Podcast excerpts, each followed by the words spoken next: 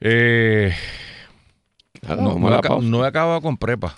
Quiero hablar de sí, prepa. sí. Porque hay un individuo de nombre Hernández que hizo una admisión que me parece interesantísima. El domingo se le zafa a uno de los directivos de la alta gerencia la verdad. Cuando dice, vamos a cuál es el problema. Ecoeléctrica tiene un problema técnico. El que sea, yo no sé cuál es, yo no soy ingeniero. Dicen que cuando llegó la gobernadora descubrieron allí una pieza que estaba rota. Tremendo. Si eso es lo que inspiró a la gobernadora, que un mecánico se dio cuenta de dónde estaba el problema, perfecto. Pero ese no es el problema. Un, un sistema de producción de energía eléctrica, Carlos, tiene muchos componentes. Y todos son importantes. O sea, la luz no sale de una planta, sale de un montón de plantas. Y se juntan en muchos cables y se reparte por ahí. Estos sistemas, para que funcionen, tienen que tener un resguardo. O sea, hay una producción que se tira a pérdida, pero se produce, y por supuesto cuesta producirla, para que cuando se sale del sistema una planta, nadie se entera, porque tú tenías un backup. Esto es como tú tener un Un carro, repuesto. Un repuesto, por eso, tú tenías un resguardo, es el nombre co- correcto. ¿Cuánto es el resguardo? Bueno, pues eso es una de las cosas que más se discute entre los ingenieros. Si tú tienes mucho resguardo, gastas más dinero de la cuenta, porque pues, eso es diésel, estoy usando diésel genéricamente, no Combustible. combustible que se está utilizando y, no- y se pierde, se tira a tierra. Si tienes muy poco, pues vas a tener los problemas que estamos teniendo. O sea, ¿Dónde estamos? Tampoco es un misterio. Señores, este es un país que en la década de los 90 producía, en lo que se pela un guineo, 3.000 megas sin problema. Y están por ahí las plantas todavía. Hoy deberíamos estar mejor porque son más eficientes y ciclos combinados y todas esas cosas. Este señor Hernández dijo algo que pasó desapercibido y por eso lo quiero llamar la atención. Está en el periódico el domingo. Daniel Hernández. Eh, Daniel Hernández, creo que. no sé, si- Golo, ¿tú sabes cuál es el, el primer nombre de Daniel? Me. Joel, Joel, Joel. me- Dan- Daniel Hernández, él lo dijo. Daniel Hernández, el, Que es el de generación, ¿no? generación C. Correcto. Gracias, Joel. Él dice, le zafa. Y dice, bueno, lo que pasa es que si tuviéramos el resguardo que hace falta, el kilovatio de oro estaría en 30 centavos. Está en el periódico, búsquenlo. No solamente dijo eso, él admitió aquí en esta emisora el viernes Ajá. que no tenían las reservas, punto. Por eso, no, no, pero la razón, sabemos que no tiene la Y reserva. que no había combustible en Cambalache. Si hubiera la reserva, no se iba a la luz. ¿Por qué no hay la reserva? Porque esta administración artificialmente está manteniendo el precio bajo. Eso es lo que está pasando. Para poder decir, yo no he subido la luz, o para no tener que defenderse del aumento de luz, no están haciendo las reservas y él admite, sin darse cuenta, esto. Porque si tuviéramos las reservas que hace falta tener para tener un sistema robusto, estaríamos pagando 30 chavos. Así que, pueblo de Puerto Rico, usted escoja. O pagamos 30 chavos y tenemos un sistema robusto, o pagamos 23 chavos y cuando se vaya la luz, pues se fuera la luz. Pero, pero Luis, ¿Es eso? te hablaba aquí en la pausa con, con nuestro jefe, Javier Cosme.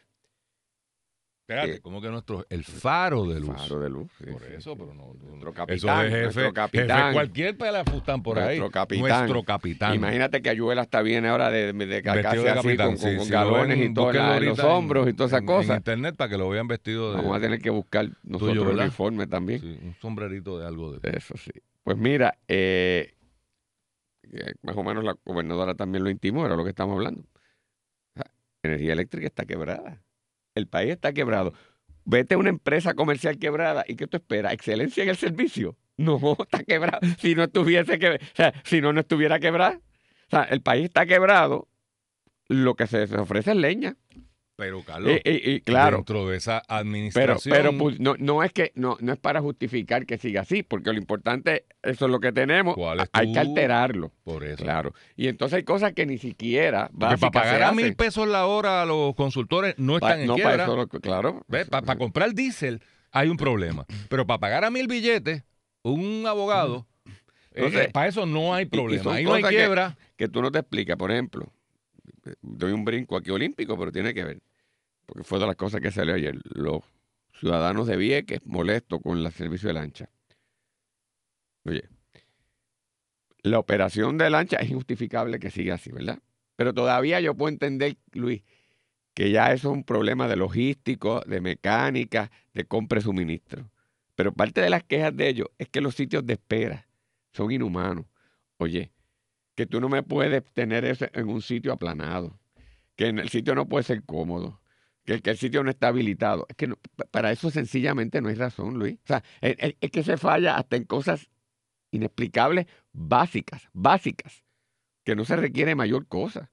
O sea, ¿cómo que no puede haber un terminal adecuado? Bueno, porque lo construyeron sin permiso. Pero entonces, ¿qué hacemos? Por eso, lo que yo le Por preguntaría eso, pero ¿cómo es? a la gobernadora es si usted va a sostener las decisiones de Ricardo Rosselló. Porque aparentemente es que no tiene solución ahora el problema.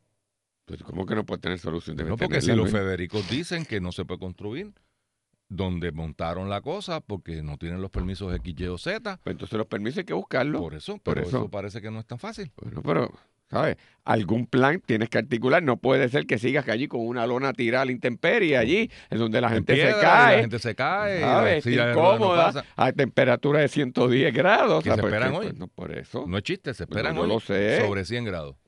Pues, ¿Y cuál es la solución? Luis, es que, es que hay, hay cosas que, pero te digo, porque, ¿qué pasa? eso no es una ciencia. Eso no es una ciencia. Yo no te estoy pidiendo ahora que me garantice que la lancha no se, no se, no, no se dañe, que no debería pasar y debería tener como un resguardo para que. Pero, pero que el lugar simplemente físico. Lo- hasta dónde hemos llegado, hasta dónde hemos llegado.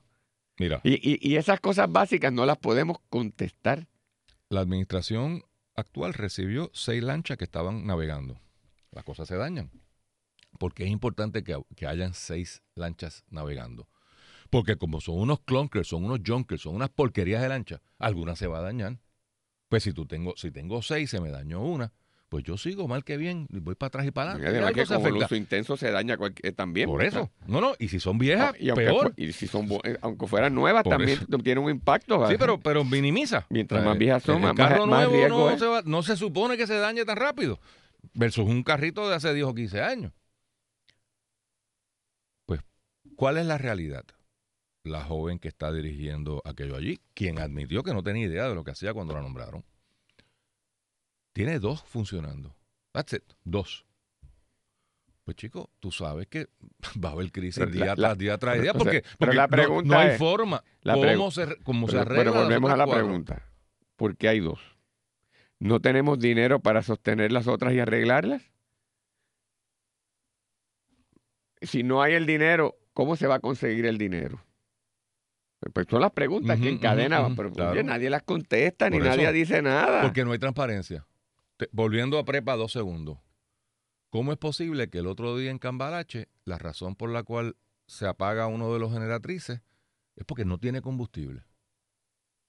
¿Por qué? O sea, por más crisis que tú me digas y toda la vaina, todo lo que tú quieras, no, el cajón no se puede quedar sin gasolina. Tú sabes, es- no, no puede ser. No, algo tiene que hacerse para que no pasen esas cosas. Punto. Segundo, y que yo creo que es el problema, Carlos, con esto del, del, del- de la eh, ATM y es el mismo problema de prepa. Y ahí creo que la gobernadora sí está tímidamente caminando en la dirección correcta. Chicos, sean transparentes. Si tú sabes que tienes el problema, me van a decir, ay, que hay crisis, entonces no, podemos pagar el abogado, pero no podemos pagar el, el combustible. Ok, una decisión gerencial. Pero si es verdad que es un relevo de carga, como llaman ahora los apagones, tú sabes dónde vas a tirar el switch. La luz se da por dos razones. O porque vino un pajarito y se paró en la, en la línea y la cruzó y se disparó un fusible en algún lado. Esa tú no tienes control porque tú no controlas los pajaritos. Y estoy usando pajaritos genéricamente. Esa es excusable. Porque, pues, averiguo, ahí estaba Freddy Marrero en sus buenos tiempos. Carlos Monroy lo tienen escondido. eh, y explicaba. Y están los relevos de carga. ¿Por qué no se publica? por, por el famoso Internet. ¿Por qué Fortaleza, en vez de estar haciendo relaciones públicas, no publica todas las mañanas con especificidad? Mire, debido a la crisis que estamos viviendo, no vamos a tener luz en estos sectores. Ta, ta, ta, ta, ta, ta, ta. O un teléfono que uno pueda llamar. Y entonces uno llama. Y ah, ya yo sé que hoy no tengo luz en mi casa. Pues yo me, yo me organizo y me planifico. Es más, pero es Con que- el agua igual. y con lo de las lanchas, mire, usted va a estar es que- mordiendo polvo allí en ese ranchón por los próximos dos años. O, o y dos, tú mal, o dos vas a- días. O, dos días. O, una hora. da- mire, pues, si es que no hay, por los permisos que tú dices, tú me dices dos años, yo, Ah, yo bueno, bajaré también. a todos los santos, pero sé lo que hay. No me engañe, Co- es- porque es, es- peor. Es peor. O sea, si es verdad que hay un problema de permisología allí, pues ya la gobernadora debió haber informado. Mire, aquí metió la pata eh, Juan Maldonado, que era el director de la ATM para esa época. Porque no supo decirle al gobernador de turno que lo que él quería no se podía hacer. Pues esto estuvo en Beleco de Ricky. Para poder el checkmark en la paginita. Ah, tengo el terminal de Ceiba. Bueno, pues ahí está. Pues, gobernadora, dígame. Mire, este, aquí hay un problema de que falta un permiso de fulano, mengano, perencejo. Nuestros expertos nos dicen que eso coge seis meses. Por los próximos seis meses estamos fastidiados. Hay que aguantarse esta vaina. Porque aquel metió la pata y la estamos sacando. Pues perfecto, tiene todo mi endoso.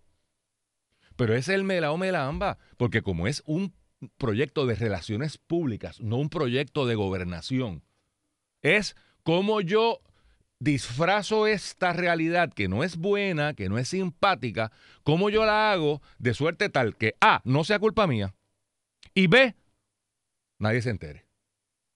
Ese es el objetivo. Ocultar la verdad. Bueno, pues, y así estamos. Y así seguimos. Mira, esta- te tengo otra cosa, porque es que yo veo y digo, Dios mío, es que hasta en el sector privado no hay capacidad.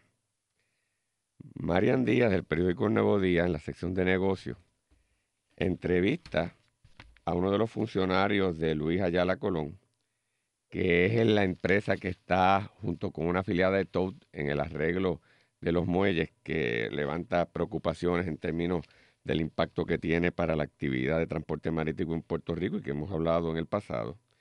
La persona que identifican en el artículo es don Hernán Ayala Rubio. Y él va a defender el acuerdo. Esto es una joya. Yo esto lo voy a pasar en mi clase de antitrust, este, porque es un ejemplo. Y, y- y oigan esto. Aquí el planteamiento es que dos empresas comerciales básicamente se han puesto de acuerdo para eh, coordinar operaciones y ocupar eh, la, la operación del muelle Operar de Puerto muelle. Nuevo. Un joint venture. Ajá. Esta es la defensa de don, A- de don, don Hernán. Dice, no hay transacción de compraventa envuelta. Eso es totalmente falso. Que no tiene que haber transacción de compraventa para que haya un problema monopolístico. Y su admisión es lo mejor. Óyete esto, mira lo que él dice. Óiganme esto. Él dice que no hay problema en- entre Toad y que, o la afiliada de Toad y que Luis Ayala Colón hagan esto. Lo que dice es, queremos ayudarnos mutuamente correr la administración del terminal en conjunto, porque eso nos permite economía en escala, reducir los costos y ser más efectivos. Hacemos el mismo trabajo. ¿Qué mejor manera que poder compartir los equipos, las funciones administrativas, las facilidades? ¿Por qué llevar dos sistemas? Agregó que incluso podían trabajar los sábados, algo que las líneas internacionales no suelen hacer. ¿Para qué vamos a competir? Imagínese esto, oye, eso mismo. Imagínate que esto le está diciendo el jefe de Coca-Cola y el de Pepsi-Cola. O vamos a traerlo aquí. Que el de Oriental, Fernández, habla con Nacho Álvarez del Banco Popular. O el del vocero habla con el Nuevo Día y dice, mire muchachos, aquí no hay nada malo. Nosotros simplemente queremos ayudarnos mutuamente. El Banco Popular y el Oriental, o la Pepsi-Cola y la Coca-Cola, o el vocero y el Nuevo Día, queremos ayudarnos mutuamente. Correr la administración en conjunto, porque eso nos permite una economía en escala, reducir los costos y ser más efectivos. Hacemos el mismo trabajo. ¿Qué mejor manera que poder compartir los equipos, la función administrativa y la facilidad? Dios mío, sea Dios. ¡Qué punto. admisión de colusión y de coordinación de esfuerzo entre competidores para subvertir la competencia! De verdad que es, es ofensivo, es ofensivo.